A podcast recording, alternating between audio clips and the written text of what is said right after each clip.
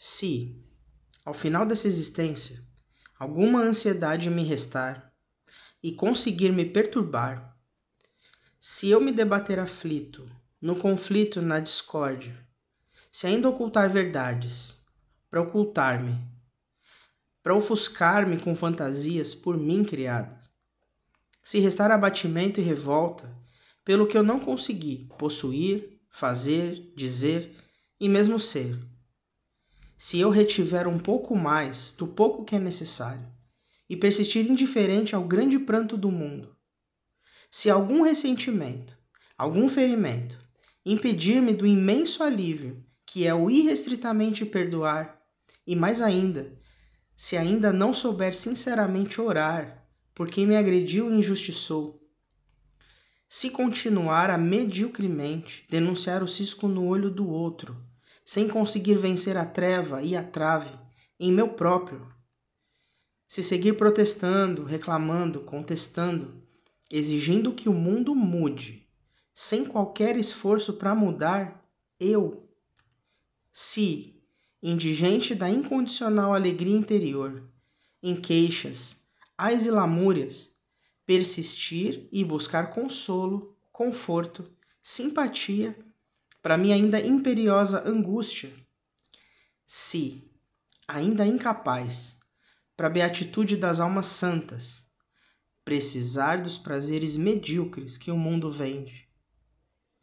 se insistir ainda que o mundo silencie, para que possa embeber-me de silêncio,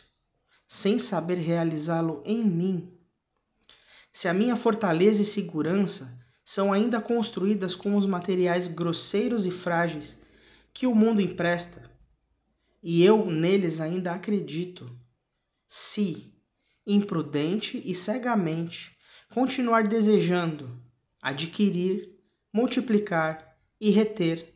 valores, coisas, pessoas, posições, ideologias, na ânsia de ser feliz, se,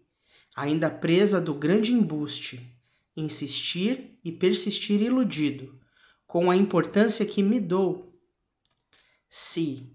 ao fim dos meus dias, continuar sem escutar, sem entender e sem atender